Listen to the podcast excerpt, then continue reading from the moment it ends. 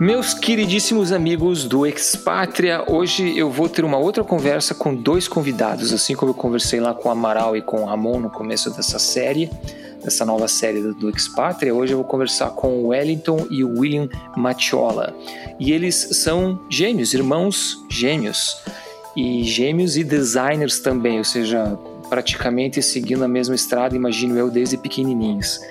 Agora, tem umas coisas curiosas aqui entre eles que eu achei particularmente interessante, é, dando uma bisbilhotada no LinkedIn, é que a, a carreira de vocês dois, né, William e, e Wellington, meio que seguiu praticamente os mesmos passos, né, as mesmas empresas, e tanto é que hoje vocês fundaram a UI Lab, que a gente vai conversar sobre, e vocês trabalham também juntos hoje. Mas antes de entrar no detalhe da carreira de vocês, eu estou curioso para saber uma coisa. O Chocolate Design. Chocolate Design, talvez muitos dos nossos ouvintes conheçam, é uma blog, plataforma, não sei como vocês é, costumam chamar, que tem muito conteúdo sobre design.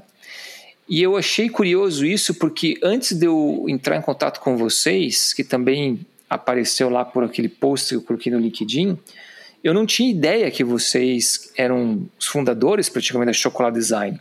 E eu falo isso por quê? Porque há muitos anos atrás, eu não lembro quando é que vocês é, fundaram isso, mas eu, eu, eu, tive a oportunidade de dar uma entrevista para o Chocolate Design. Eu não sei se vocês vão lembrar agora, eu estava eu tava tentando ir atrás dos meus e-mails aqui, mas eu não achei nada.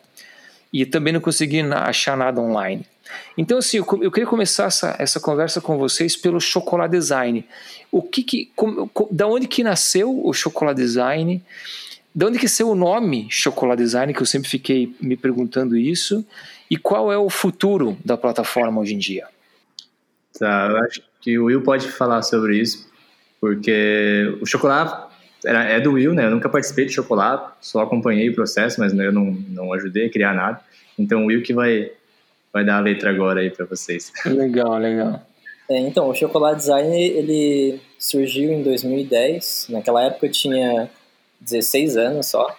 Então eu estava terminando o ensino médio, é, me preparando para entrar na faculdade, né, vendo o que, que eu ia fazer.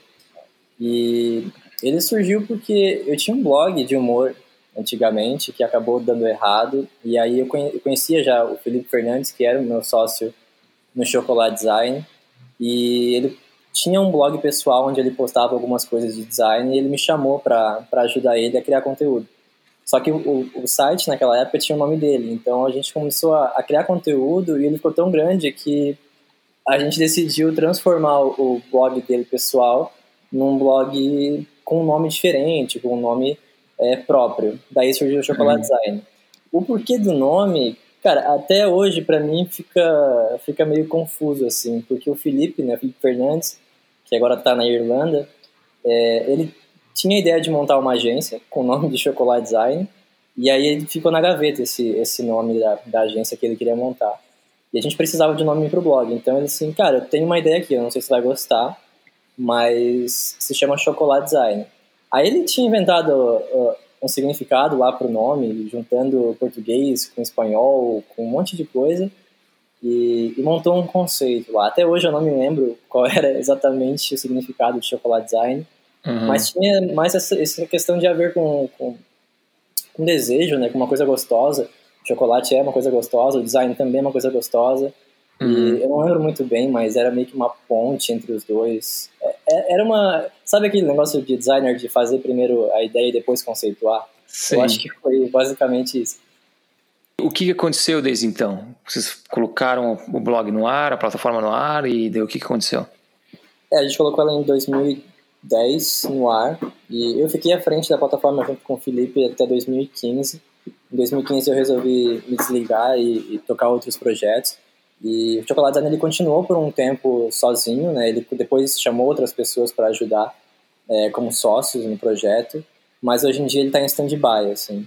É, uhum. Até uma coisa que ele veio falar com a gente, né, com, comigo e com o Tom, de reativar o blog, porque ele não tem mais tempo de fazer isso hoje. Ele está na Irlanda, ele tem família, ele tem filho, ele não consegue mais se dedicar ao blog. Então ele chegou para a gente e falou, olha, eu tenho duas opções, ou eu deleto o projeto de 10 anos, ou eu passo para vocês é, continuarem o projeto. E como eu já era da casa, né, eu ajudei a fundar, é, ele viu que talvez a gente seria a melhor opção para dar continuidade.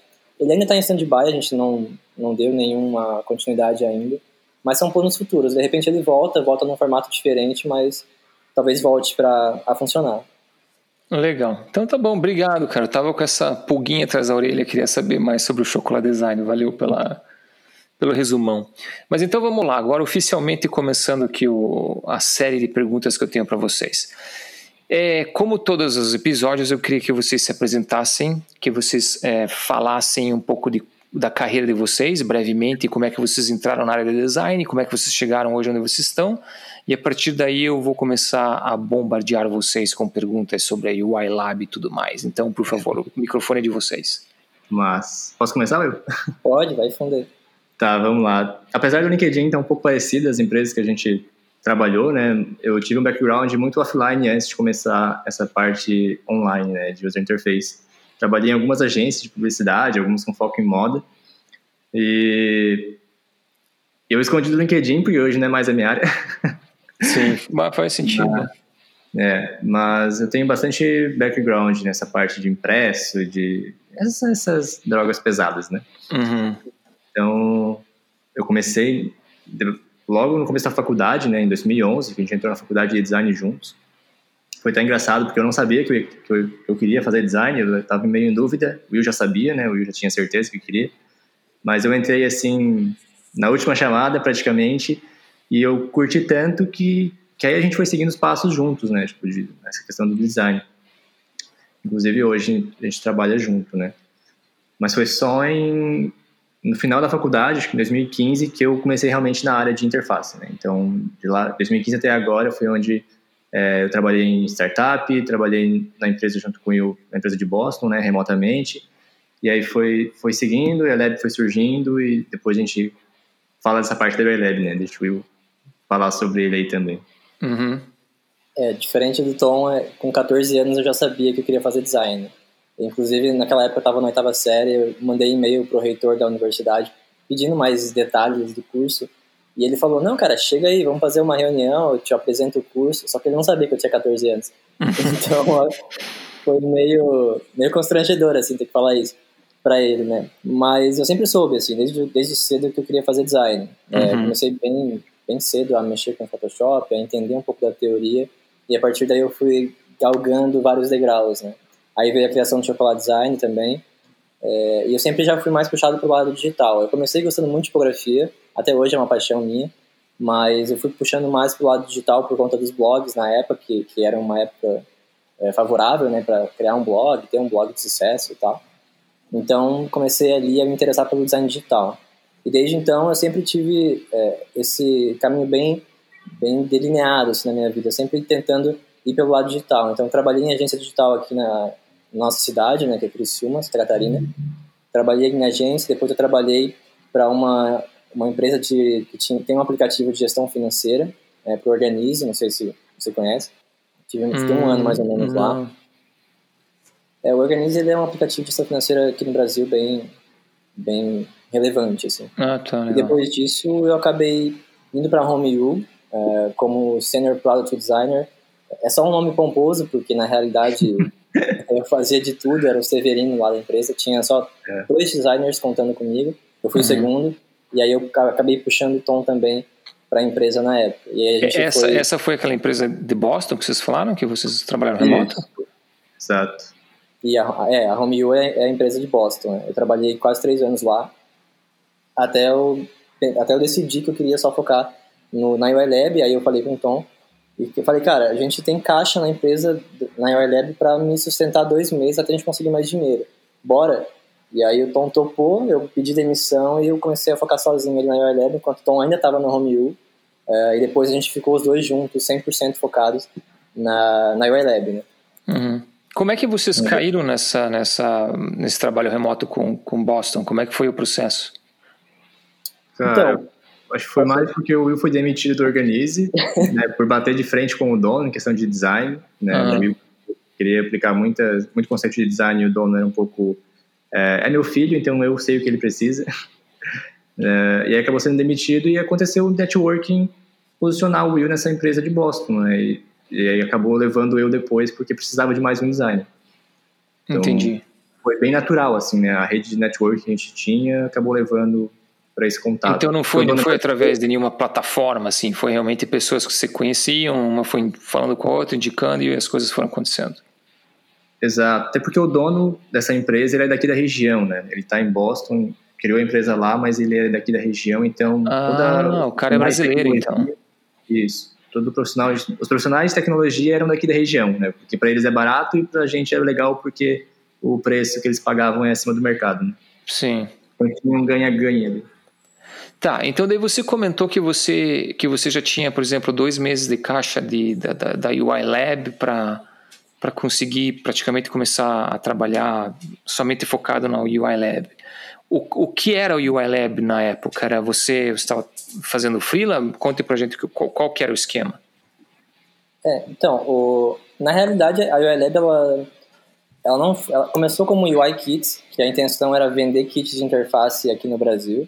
Só que a gente ah. percebeu que ninguém, nenhum brasileiro gosta de gastar dinheiro com kit de interface, igual acontece lá fora. Sim. Aí a gente acabou mudando um pouco o rumo para focar na área de educação de user interface, porque é uma coisa que a gente sempre percebeu uma carência muito grande no Brasil. É, não tinha ninguém falando sobre isso.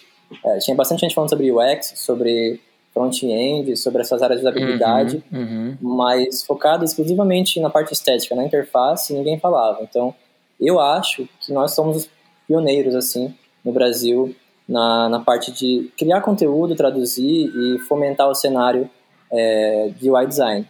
Né? Então, o Caixa, ele, ele existia porque a gente acabou fazendo alguns cursos, alguns eventos, e garantiu que, que depois eu saísse, ficasse focando 100%, enquanto o Tom ainda trabalhava lá.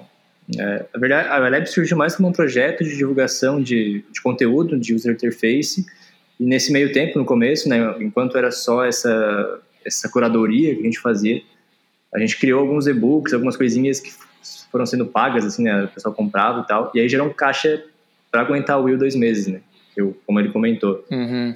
Mas só depois de um tempo que a gente virou a chave mesmo, não, peraí, a gente tem que evoluir e pensar mais na parte de educação, porque é um mercado crescente no Brasil, né, ainda é, não, não tem tanta tanto profissional capacitado, as empresas reclamam muito.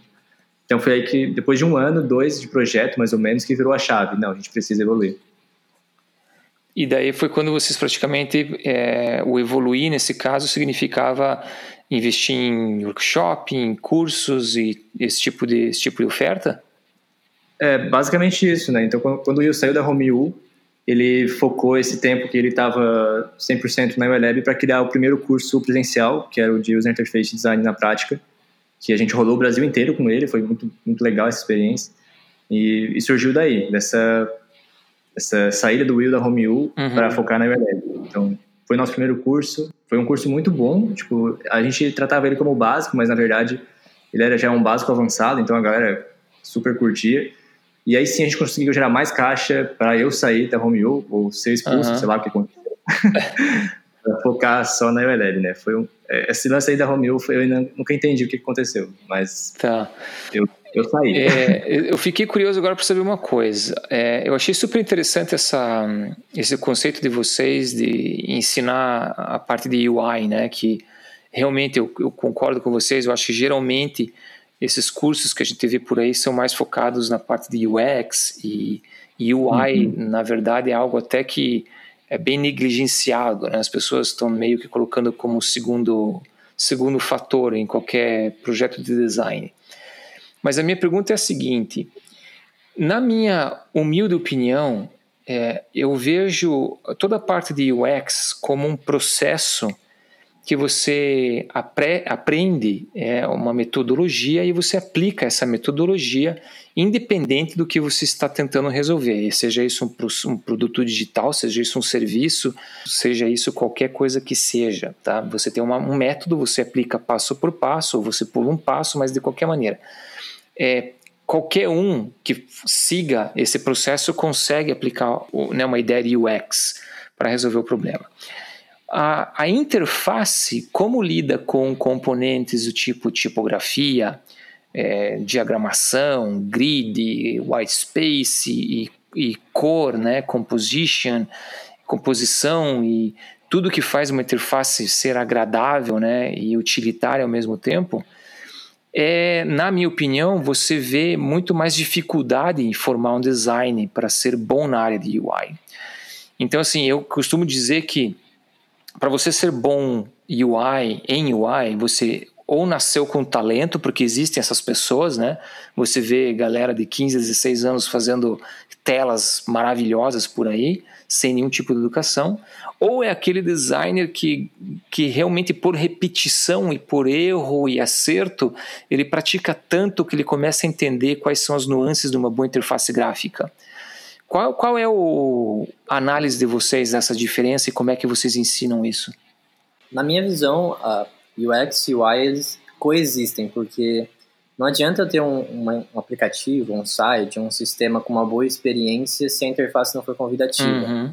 Querendo ou não, é isso que vai chamar a atenção do usuário, né? é isso que vai possibilitar a interação com, com, com esse dispositivo. Da mesma forma, a gente não pode ter uma UI bonita com uma experiência ruim. Uhum. Então eles coexistem. Na, na, na, minha opinião, acho que na opinião do Tom também é a mesma coisa. E, e a gente, assim. A parte da, da interface, ela, ela, ela, proporciona uma experiência melhor, né? Então, tu pode, tu deve começar com, com, com um X, né? Fazer as pesquisas, mas vai chegar um momento que em alguma etapa, a parte de interface vai começar a cooperar com a experiência. Então, a gente não consegue desvincular uma da outra. Uhum. E aí a gente costuma, até nos cursos que a gente deu ano passado, e agora ele está online também, mostrar não só a parte técnica, mas a parte teórica que está por trás de UI, né? Porque se a pessoa simplesmente abre uh, um aplicativo e começa a criar uma interface, ela vai ter muitos erros até ela aprender, como você falou ali, na prática, de tanto enxergar as nuances, como é que funciona a construção de uma interface. Agora, se ela aprende a teoria, como é que se usa a tipografia, como é que se usa o espaçamento, como é que se é, cria uma hierarquia visual, uma hierarquia tipográfica, eu, a gente acredita que o, o, o, trajeto dela na profissão vai ser muito mais fácil. E é isso que a gente tenta ensinar para as pessoas. Não é simplesmente abrir um, um, um, aplicativo e gravar um tutorial de como é que se cria uma landing page bonita ou um aplicativo bonito. Né? A gente tenta sempre ensinar que está por trás do bonito? Como é que eu enxergo isso? Como é que eu entendo a estética uhum. de uma interface? Uhum. Acho que é. esse é o nosso papel fundamental. No curso a gente costuma falar, né, que se vocês vieram para aprender interface bonita, né, vocês acham que aprender interface bonita acharam errado, né? A gente usa o meme lá do, do Rogerinho. Porque não tem como a gente ensinar as pessoas a fazerem interfaces bonitas, né? A gente pode ensinar as técnicas, né, que a partir delas e com a, com a repetição também, que é importante, elas vão conseguir ter, desenvolver esse senso estético. E aí sim fazer interfaces bonitas. Como é que vocês dão feedback para o pessoal quando você vê que a coisa não está não tá acontecendo? é, eu perguntei porque eu imagino, eu imagino, que isso, eu imagino que isso é um tema bem delicado, porque você você né, você está tentando ensinar a pessoa, mas é, é, aquele esquema, não é um processo, é algo que você tem que aprender realmente a, a fazer composição do jeito certo e e dar o feedback de uma maneira construtiva nessa hora é muito importante, né? Como é que vocês fazem isso? É, eu então, respondi aí porque no, no, online o Will tá respondendo mais os feedbacks da galera, assim, então, tipo, o Will pode... É, então, Luca, essa é uma parte muito complicada, porque, como o Tom falou, a gente não consegue ensinar estética, é difícil julgar a estética também, porque talvez para ele aquela interface é maravilhosa, porque foi a primeira ou foi a segunda, e ele gostou do, do resultado. Mas a gente que trabalha com isso há muitos anos, consegue perceber que tem vários erros ali de, de, composição, de estrutura e tal. Então, o nosso papel, quando a gente vai dar o feedback, é mostrar esses erros. Né? E dizer assim, olha, é, talvez se você utilizar esse tamanho, com esse espaçamento de linha, a, a leitura vai ficar melhor. Uhum. Ou se você usar essa cor, com essa variação tonal aqui, que a gente ensina várias técnicas de como montar paleta e tal, vai ficar melhor. Então, a gente mostra uh, como consertar a interface. A gente não julga se tá bonito ou não. A gente vai nos pontos que a gente sabe que se melhorar aqueles pontos, ela pode ganhar ali um, um papel um pouco mais, mais interessante. Uhum. É sempre importante nesse processo mostrar onde, onde ele errou, né, basicamente, e, onde e como ele pode melhorar isso, né, nunca dá toda a, a coisa de mão beijada, assim, né, porque senão o aprendizado não se constrói, no nosso ver. Então, sempre quando vem, vem os materiais para a gente dar feedback, né, os exercícios das aulas, é como o Will falou, mostra onde errou, como poderia ficar melhor, e aí tem que deixar ele tentar mais uma vez. E sempre tem uma evolução, isso é, isso é legal, porque a pessoa nunca fica parada, assim, a gente consegue notar a evolução das pessoas muito rápido.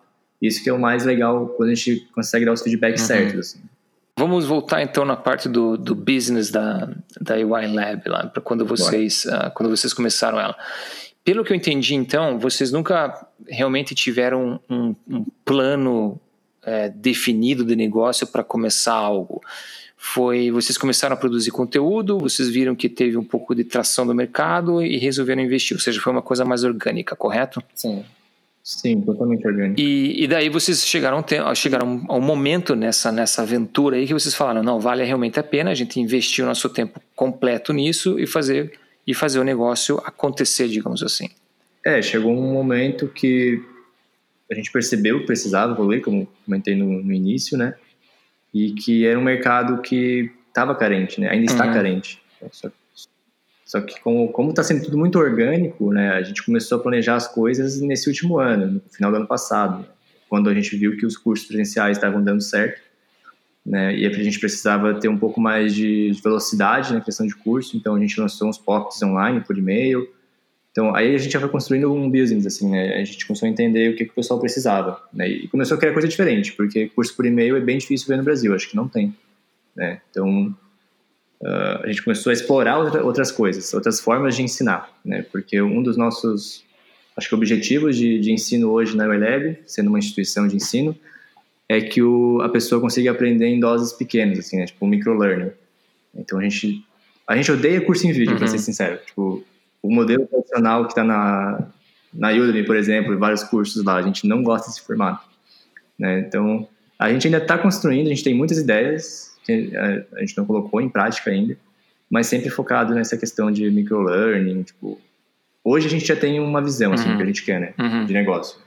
Como é que vocês veem o fato de ser design, e principalmente design, que é mais focado na, na, na área de, de interface, e balancear o investimento que vocês colocam em um produto online em termos de definição perfeita, é, ao invés de colocar alguma coisa lá e validar aquela ideia e iterar em cima dessa ideia?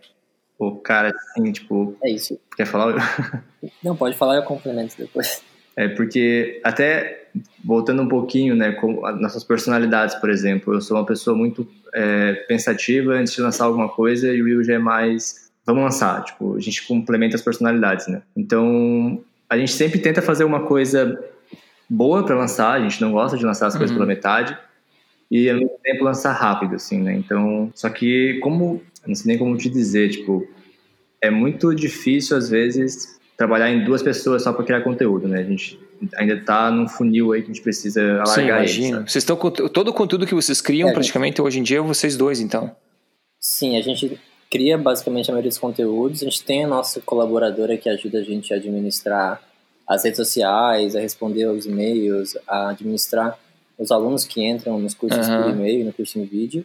Mas como ela não tem o nosso background de UI, quem cria os conteúdos é, que vai lá para a rede social, da newsletter. Uhum. E o, o site é vocês que fazem também? Porque o site é muito bem feito, bem bacaninha. O site, sim, o site. Toda a parte de design é desenvolvida pela gente, a parte de programação a gente terceiriza. Mas o design é feito pela gente mesmo. Legal. Eu vi que vocês têm também. Como é, como é que é a história dos serviços versus os cursos? Eu vi, eu vi que vocês têm ali uma, uma tab com serviços, né? Que vocês prestam consultoria. Como é que funciona essa divisão? Vocês têm um que querem investir mais em termos de tempo, porque dá mais retorno, ou vocês estão levando as coisas em paralelo?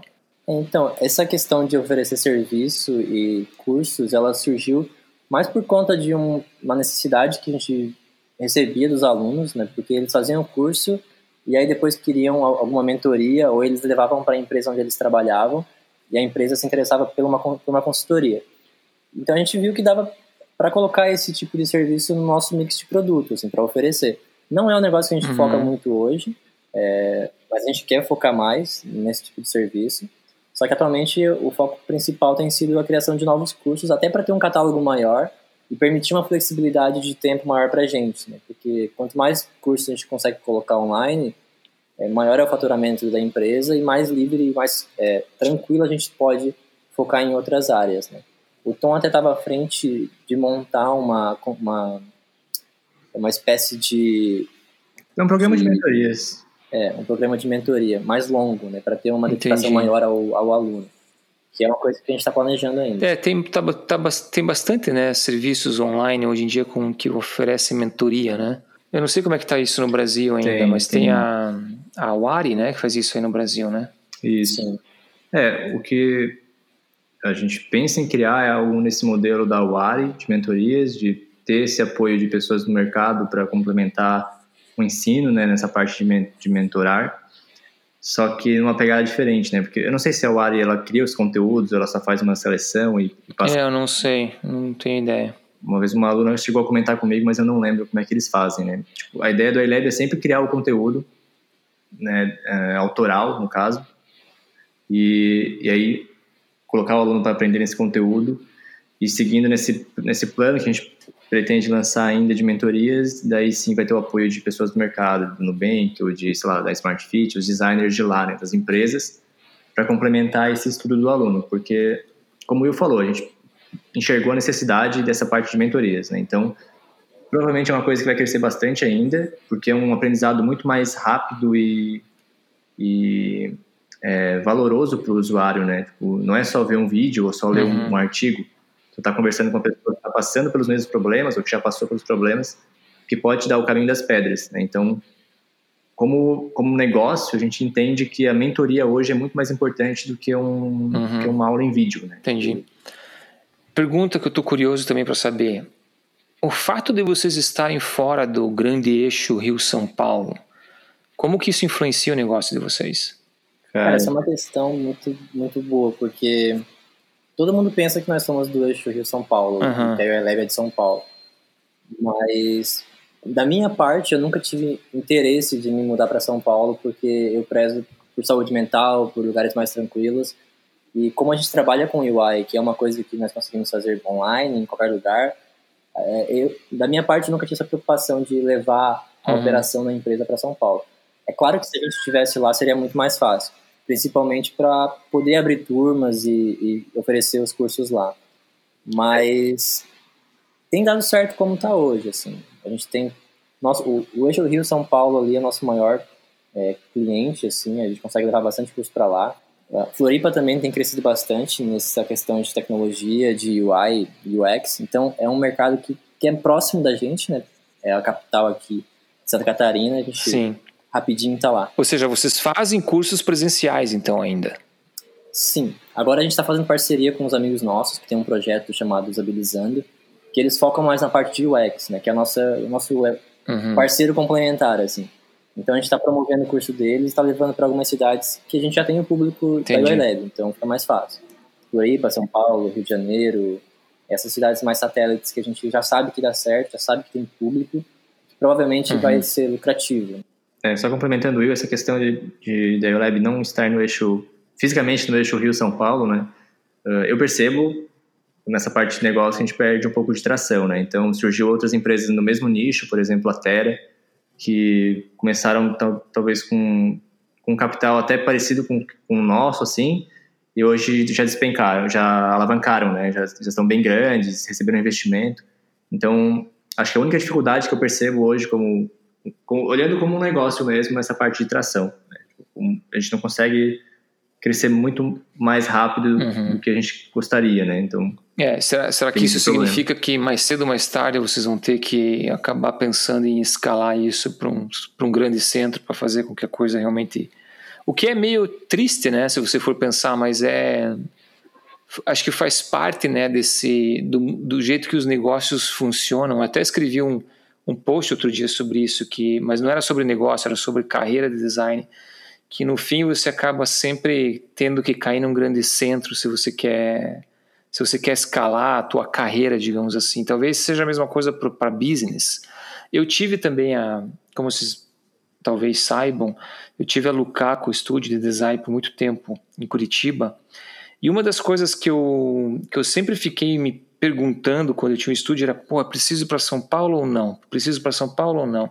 Só que eu acho que eu me acomodei muito, né? Porque a gente, como eu trabalhava bastante com o exterior, as, as coisas funcionavam e era mais ou menos aquilo que, eu, que, que você falou agora. Era, eu, tipo assim, tava tudo ok, eu não sentia falta de ter um escritório em São Paulo. Mas, porém, contudo, eu acredito que se eu tivesse, por exemplo, um escritório em São Paulo, a, o aceleramento, a aceleração do, do, do, do, negócio seria muito maior. Só que é sempre aquela, aquela questão, né? Ponto de interrogação na tua frente, porque eu nunca fiz isso, então eu não sei se realmente isso ia acontecer ou não. É, uma questão de posicionamento também, né? Como o Will falou, a gente preza um pouco pela qualidade de vida que a gente tem aqui hoje e, e até o nosso foco e nosso, nossos objetivos para o futuro não é ter uma base fixa, né? Focar 100% online, principalmente nessa parte de mentorias. Então, realmente a gente não viu ainda a necessidade de ter alguma coisa fixa em São Paulo, né? uhum. né? Tipo a Mergo, tipo a outras empresas que prestam esse tipo de serviço uhum. de, de consultoria e de cursos de design mas a gente não também é, bloqueia a chance de talvez ter um escritório lá, só para conseguir Sim. fazer esse network com empresas daí. É, é uma questão bem, bem delicada, assim, porque mexe em vários aspectos, não só profissionais, mas da nossa vida, e, e, é uma mudança grande, né? Não sei se no momento, na, na conjuntura da empresa atual, compensaria fazer esse tipo de mudança, mas como o Tom falou, não tem como dizer que não pode acontecer, talvez pode, até porque a gente tem outros projetos acontecendo em paralelo que eventualmente podem crescer muito e vai ser obrigado a ter lá um, um lugar físico num centro maior, onde o design acontece mais rápido, onde tem mais abertura de eventos, uhum. de empresas e tudo mais. É, comparando a vida de vocês lá fazendo design, sendo empregadas ou trabalhando como freelance, e agora empresários, né, tendo a empresa e tendo que pensar no business como um todo, não somente na parte do design. Qual é a, qual é a, a qual é a parte mais chata que vocês acham hoje? E o que, que vocês acham difícil? É, que vocês, assim, tipo, têm saudade do tempo que vocês eram somente empregado? Mais chata é a que eu faço, que é a parte de nota uhum. fiscal, de, de burocracia. Né? Então, a gente meio que dividiu os serviços da ULL para um ficar mais focado em produto e outro cuidar da parte mais administrativa, mais chata, e eu acabei assumindo essa parte. Uh, sobre sentir falta de alguma coisa na, quando é empregado, talvez uhum. uh, a sensação de segurança, né? A gente estar empregado, sabe que vai no mês seguinte talvez vai receber e tal. Então a sensação de segurança era uma muleta que, que hoje eu acredito que o Will também e eu aprendemos a não precisar mais dela mas se fosse dizer uma coisa, seria isso. Né? É, eu não sinto falta de nada, não, cara. Eu nunca tive.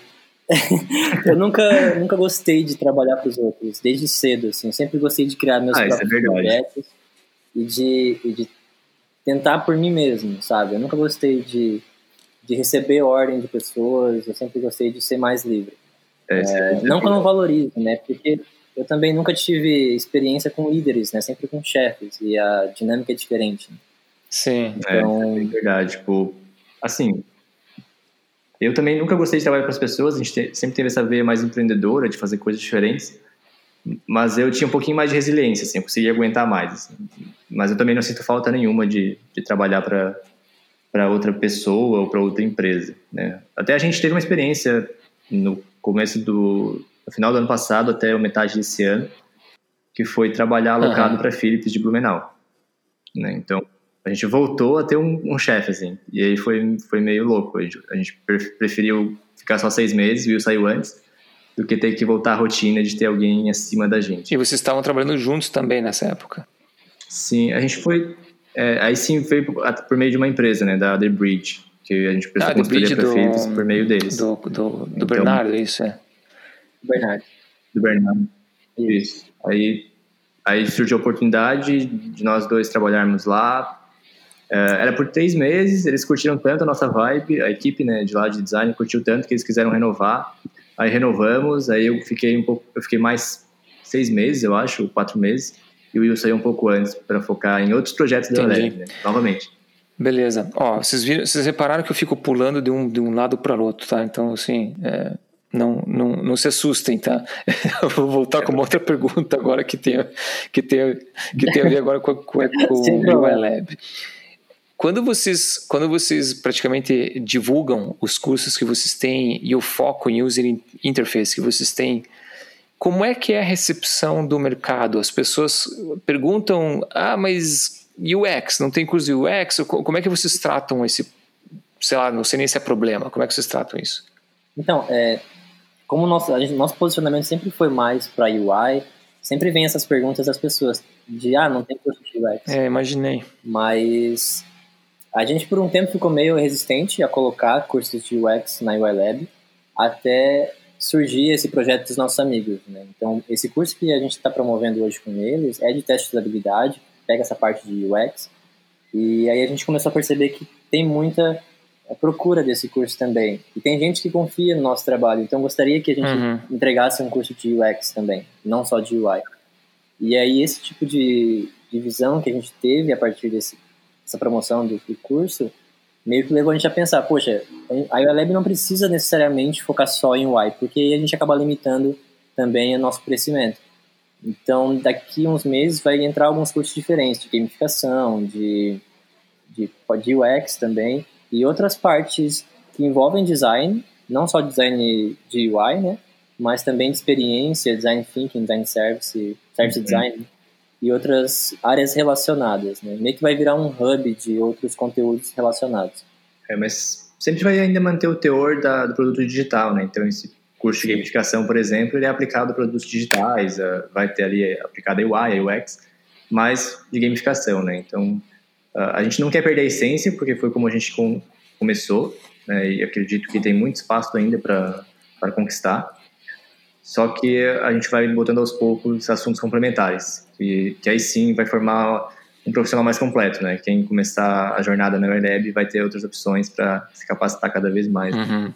Quem é o tipo assim mais comum de, de, de, profissional ou de estudante que procura o curso de vocês? Geralmente é quem está tentando migrar de área sei lá, trabalha com design gráfico, não está contente com a profissão, ou está vendo que a parte digital está crescendo muito mais rápido e está valorizando muito mais, então ele quer aprender a trabalhar com, uhum. com interface digital, né?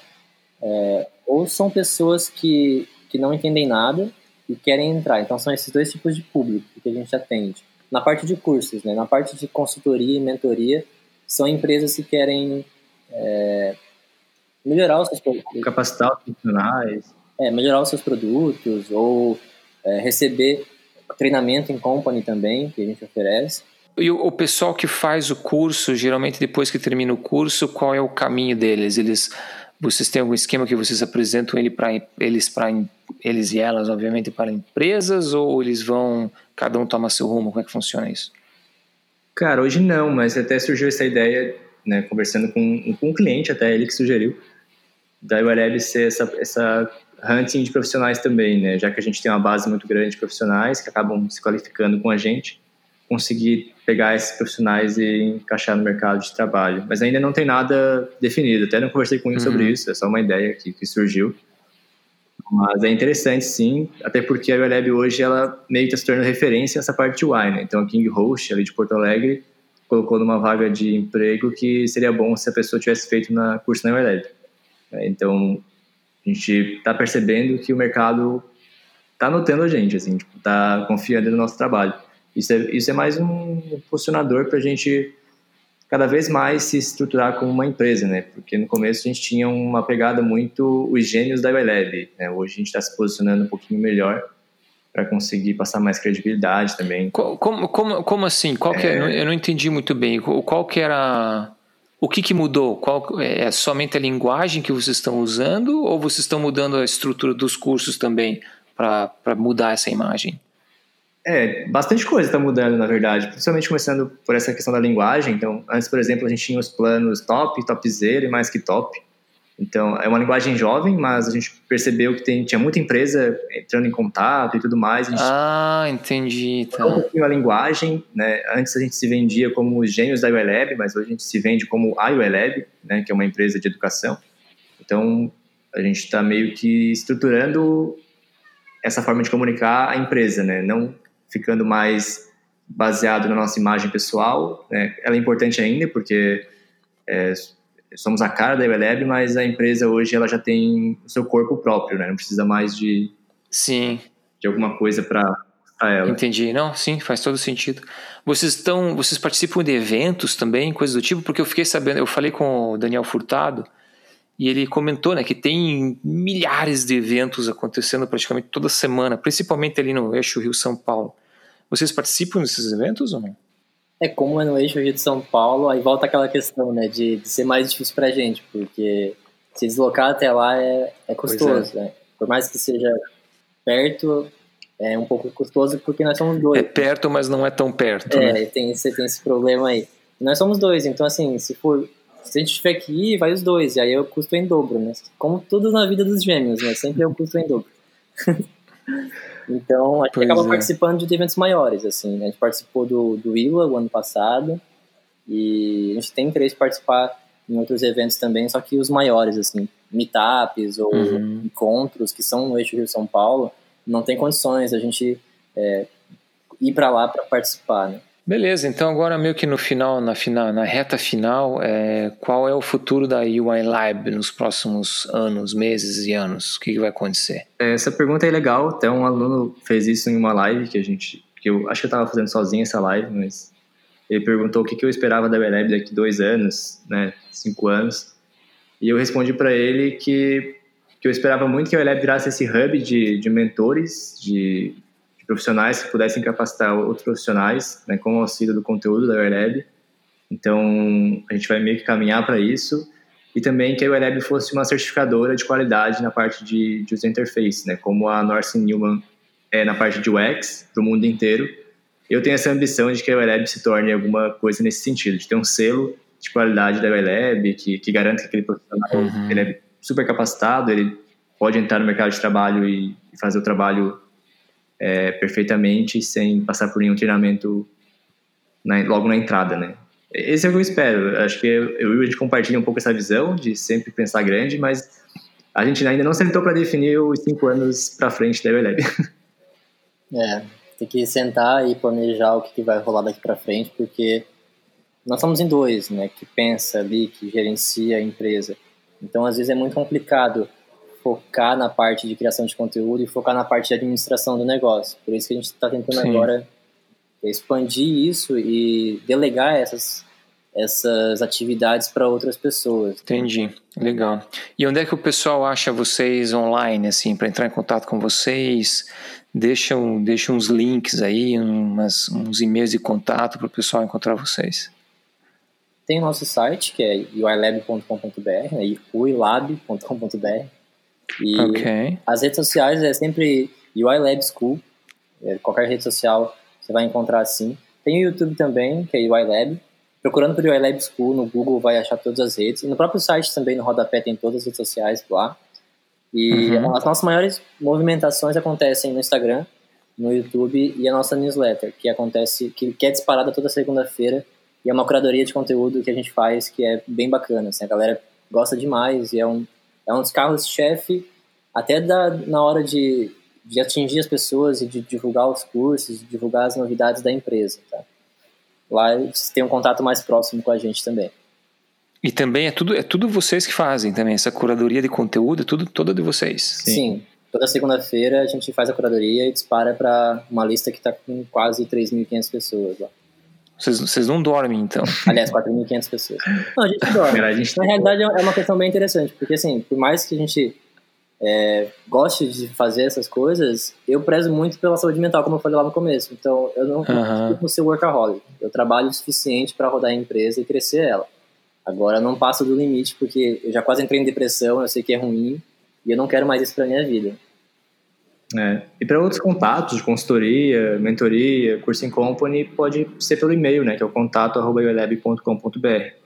É, então... Pois é, eu queria perguntar isso para vocês, para o pessoal que está interessado em se envolver com esse processo de mentoria de vocês, qual que é o método mais fácil de falar com vocês? É, o Instagram é o mais prático, né? Todo mundo está no Instagram e a gente tem um, uma resposta muito rápida por lá, porque está conectado em todos os celulares de todo, todo mundo da empresa.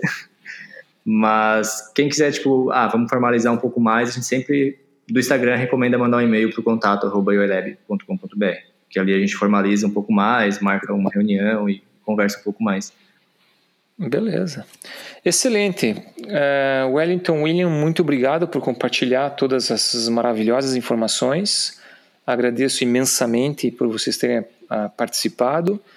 E se vocês quiserem deixar última mensagem para o pessoal aí, o microfone de vocês novamente. Opa, show de bola. Eu agradeço também é, pela, pelo convite, né? Porque foi é, bem legal receber esse convite, porque eu já conheci o podcast.